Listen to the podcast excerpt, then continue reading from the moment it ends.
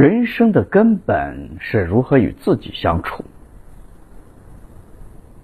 一个人最大的敌人就是自己。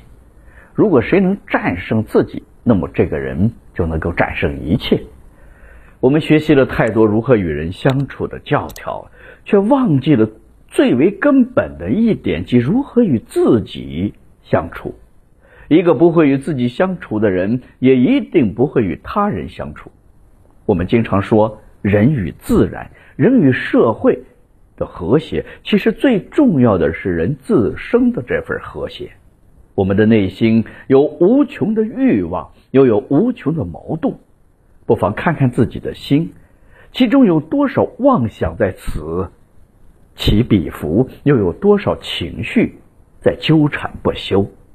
在这些没完没了的念头当中，我们就像波涛上摇曳的孤舟。时而被冲向这里，时而被甩向了那边，片刻不得安宁。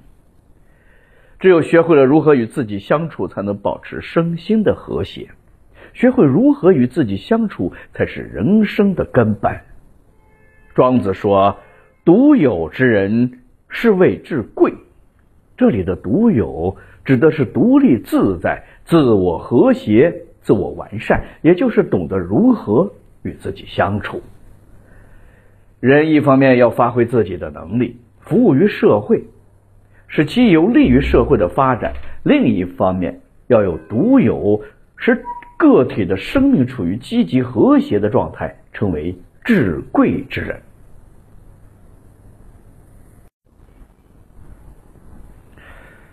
前者是儒家思想的体现，后者是道家思想的体现。学习如何与自己相处，如何与孤独和解。如何与时间为伴，是每一个人的必修课，而且它如同养分，对人的滋养是缓慢渗透的。那么，又如何与自己相处呢？首先，认识到孤独是不可避免的。人是群居动物，一个人的一生不可能脱离他人而存在。但是，我们又是孤独的，在没有人的夜晚，在内心的深处。我们渴望被人理解，渴望被人接纳，但是相识满天下，知己能几人？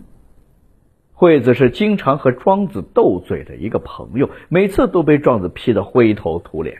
惠子死后，庄子讲了一个故事来形容失去精神上的对手之后的孤独。故事说的是。有一个人鼻尖上溅到了一滴像苍蝇那么小的污泥，他请匠石替他削掉。匠石挥动斧头，随手劈下去，把那小小的污点削掉，鼻子没有受到丝毫的损伤，那人也站着面不改色。宋元君听到这件事后，把那石匠找来说：“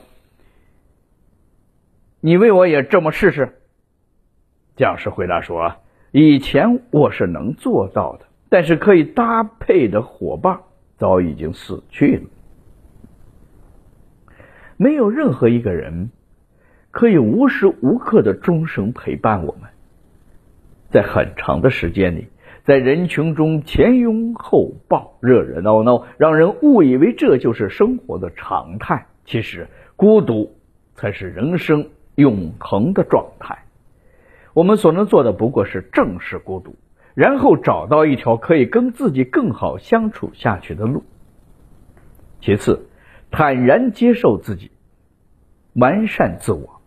庄子说：“知其不可奈何而安之若命。”我们都会有不足、有失望、有难题，他们是人生的一个部分。光是接受这些事实，对我们而言就意义深远。所谓成功，喜欢灌输这样的观点。成功学往往就会给我们说，人最大的敌人就是自己。如果能够战胜自己，那么这个人就能够战胜一切。人们之所以这么说，是由于长期以来人定胜天的思想在作祟。人是有征服欲望的。所谓与天斗，其乐无穷；与地斗，其乐无穷；与人斗，其乐无穷。说到底，也是这一思想的体现。其实，在自我斗争中不存在战胜的问题，而是一个不断的进行自我探索、不断的自我完善的过程。每个人的潜能不同，成功只意味着能够达到自己的上限而已。从这个意义上说，战胜自己对自己能力的恰当评价是能力的尽情发现。生命不是比较，不是战胜，而是接纳。和完善，常常走向内心反省自己，了解自己，知道自己的不足，知道自己的方向和梦想，接纳自己，并不断的精进，让自己的生命成为礼物。一个人如何对待自己的时间，就是他的生活态度。在有限的珍贵时光里，与其关注讨好他人，不如修养和完善自己。孤独。并不可怕，可怕的是白白的浪费着时间，除了长胖和一脸的怨气，一事无成。最后，学会承受孤独，享受独处。庄子说：“独与天地精神往来，孤独可以成为一种美。”所以我们在孤独中完全没有必要如临深渊、如履薄冰。我们可以享受独处，独处总不免有一些寂寞，但也正因为寂寞，我们可以去做自己喜欢的事情。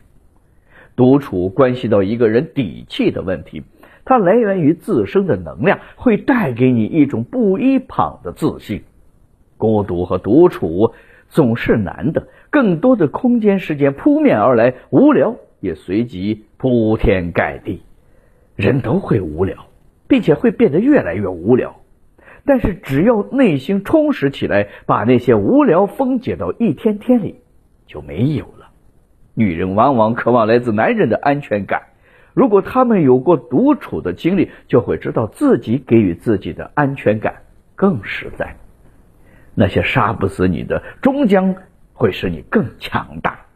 无论孤独和独处的生活有多么的难以忍受，一定要坚持下去，直到自己能够享受这种生活，并真正获得它的滋养，与它握手言和，才会有能力去过另一种热闹丰饶的生活。